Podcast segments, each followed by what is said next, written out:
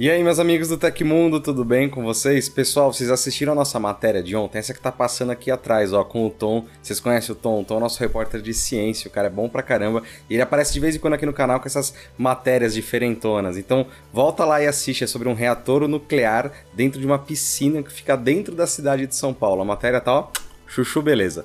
Então, pessoal, no programa de hoje, que está recheado de notícias bem importantes para você, então também já deixa o like enquanto eu vou contando para você sobre o que nós vamos falar hoje. Elon Musk demite de novo centenas de pessoas, Globoplay tem o dobro de assinantes que a Netflix, Brasil vai comprar um novo supercomputador e muito mais. Eu te vejo depois da vinheta com todos os detalhes, até daqui a pouquinho.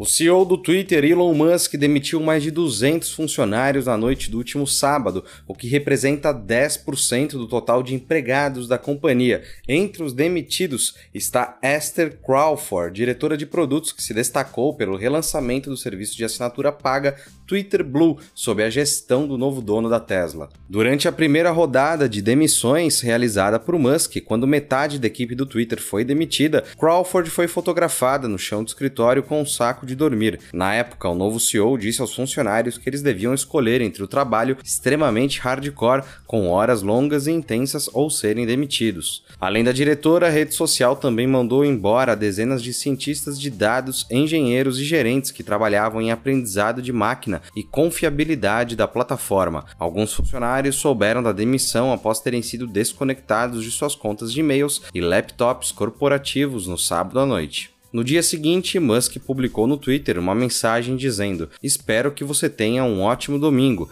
primeiro dia do resto da sua vida. Quando Musk assumiu o Twitter, a companhia empregava cerca de 7.500 pessoas, com oito rodadas de demissões promovidas pelo novo CEO. A rede social reduziu em 70% o quadro de funcionários para apenas 2 mil profissionais, alcançando o objetivo inicial do bilionário de manter apenas uma equipe mínima. Quase toda a equipe da plataforma no Brasil foi demitida. A medida faz parte do esforço para equilibrar as contas da empresa, incluindo os juros anuais de 1,2 bilhão do empréstimo de 44 bilhões de dólares que o Musk tomou para adquirir o Twitter, enquanto a receita anual da companhia caiu 40% em 2022 em comparação com o ano passado.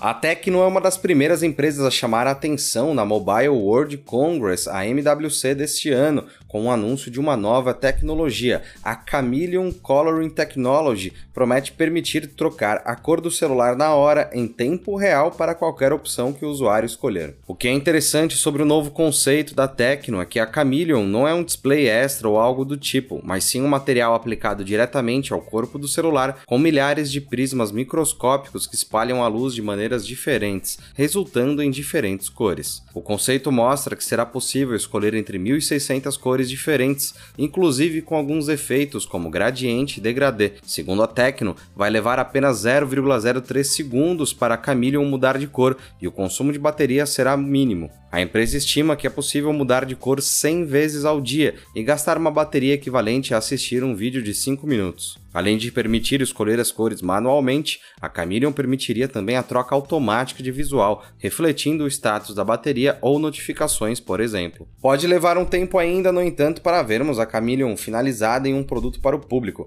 Apesar das promessas da Tecno, as imagens mostradas são apenas conceituais. A tecnologia não conta nem com um protótipo no momento. Ainda assim, Aqui no Brasil a gente costuma usar muita capinha de celular, né? Então, para que a gente vai ter um negócio desse se a gente vai enfiar ele dentro de uma capinha? O Brasil pretende investir 200 milhões de reais em um supercomputador para prever o tempo com mais exatidão. O Instituto Nacional de Pesquisa Espacial, o INPE, está preparando uma licitação para adquirir o equipamento e colocá-lo em funcionamento a partir de novembro, mas vai alcançar capacidade máxima apenas em 2026. A implementação será realizada em quatro módulos. Na primeira fase, a super máquina já será mais poderosa do que o Tupã, aparelho utilizado atualmente pelo INPE. Anualmente, o supercomputador receberá uma unidade que ampliará a capacidade. Todo o equipamento será alimentado por energia solar. Com a nova máquina mais potente, o país também deve ganhar um novo modelo numérico para previsão climática. O sistema vai ser desenvolvido pelos cientistas brasileiros sob coordenação do INPE e foi batizado de MONAN, sigla em português português de modelo para previsão dos oceanos, superfícies terrestres e atmosfera. O Monan deve usar inteligência artificial e aprendizado de máquina para melhorar as previsões numéricas para toda a América do Sul. O modelo será capaz de prever chuvas com exatidão de hora de início, hora de fim e local com até três dias de antecedência. O sistema também poderá realizar a previsão das tendências climáticas três meses antes de elas ocorrerem. E a chegada do novo supercomputador vai aposentar o Tupã, a máquina que já foi considerada uma das mais potentes do mundo quando foi comprada em 2010, sofre com a defasagem tecnológica e a falta de peças de reposição. Na época da aquisição, custou 50 milhões de dólares e tinha vida útil prevista de 6 anos. E a Nokia anunciou ontem o seu novo logotipo após 60 anos usando o mesmo modelo icônico. No lugar da cor azul no plano de fundo da versão popularmente conhecida, agora a marca traz cores vibrantes e adota uma nova fonte. A revelação feita na pré-MWC 2023, que acontece de 27 de fevereiro a 2 de março, também traz uma nova estratégia de negócios para a marca. De acordo com o CEO Pekka Lundmark, a mudança visa tornar mais claro que a Nokia é uma empresa de inovação tecnológica B2B, com foco na nuvem e em telecomunicações. O movimento, entretanto, dá a entender que a marca pretende se afastar dos celulares, cujos quais a tornaram famosa entre o público consumidor. Em entrevista a Reuters, Lundmark traz mais detalhes sobre a movimentação. Atualmente, a HMD Global detém os direitos da marca Nokia Mobile e segue lançando celulares no mercado. No sábado, a empresa revelou três novos modelos, sendo um deles focado em sustentabilidade e reparabilidade. Com a mudança de estratégia, a Nokia revelou também que visa evoluir as redes para atender, por exemplo, as demandas da era do metaverso. A empresa fala em melhorar a qualidade de conectividade tradicional em redes fixas, móveis e nuvem. A Globoplay tem o dobro de usuários do que a Netflix no Brasil, de acordo com o levantamento do Flix Petrol. O streaming nacional tem 30 milhões de pessoas cadastradas, já o serviço californiano conta com 15 milhões de brasileiros, a metade, equivalente a 6% do total dos 230 milhões de assinantes da plataforma no mundo. Os números precisam ser vistos dentro das estratégias de cada companhia. A Globoplay adota uma estratégia de planos gratuitos com anúncios aliada à cobrança de assinatura.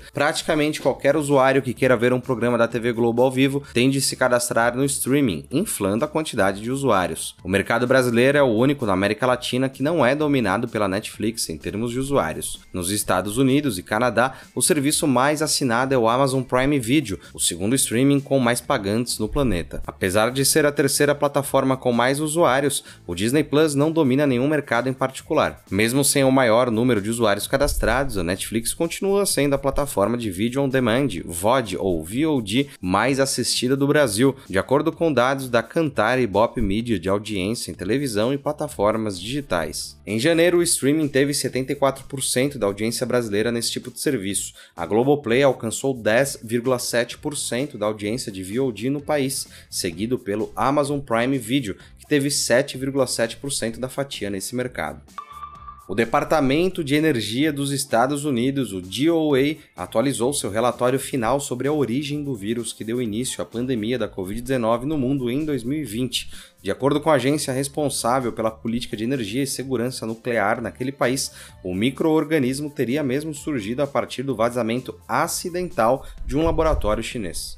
Segundo The Wall Street Journal, que divulgou a notícia no domingo, a atualização confidencial do estudo de 2021 teria sido enviada por cópia tanto à Casa Branca como a alguns legisladores sêniores do Congresso dos Estados Unidos. Embora o documento não seja conclusivo, há uma visão consensual entre seus autores de que a Covid-19 não fazia parte de nenhum programa de armas biológicas. Além disso, também não fica claro no documento qual laboratório teria sido responsável ou em quais circunstâncias suposto vazamento teria ocorrido. Essas descobertas atualizadas do DOA, que as classifica como de baixa confiança em termos de certeza absoluta, contrariam os relatórios de outras quatro agências de inteligência dos Estados Unidos. Os relatórios encomendados pelo governo americano a outras quatro agências de inteligência concluíram que a origem da pandemia do coronavírus teria sido por uma transmissão natural de um animal infectado para um ser humano. Outras duas agências continuam indecisas, pois até hoje o tal hospedeiro animal nunca foi encontrado, o que jogou o Centro de Pesquisas Virológicas de Wuhan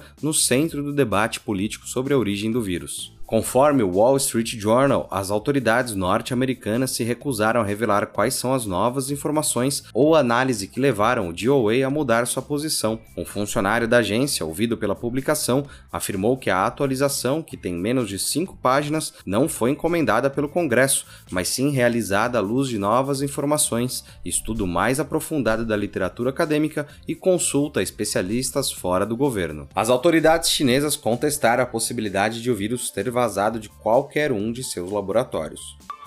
E aconteceu na história da tecnologia. Em 27 de fevereiro de 1942, G.S. Hay descobriu as emissões de rádio do Sol. A emissão de rádio solar refere-se a ondas de rádio que são produzidas naturalmente pelo Sol, principalmente das camadas inferior e superior da atmosfera, chamadas de cromosfera e coroa. Se você gostou do nosso programa, pode ajudar muito a gente mandando um valeu demais aí embaixo. Se não tiver aquela graninha para deixar um valeu demais, deixa o like que a gente já fica muito feliz e você ajuda demais o Tecmundo. Todos os links estão no comentário e na descrição. E essas foram as notícias do Hoje no Tecmundo dessa segunda-feira. Vale lembrar que o nosso programa vai ao ar de segunda a sexta, sempre no fim do dia. Aqui quem fala é o Felipe Paião e amanhã tem mais. Você pode me encontrar no Twitter pelo arroba Felipe Paião. Espero que vocês continuem se cuidando, a gente se vê amanhã aqui no Tecmundo. Um abração e tchau, tchau.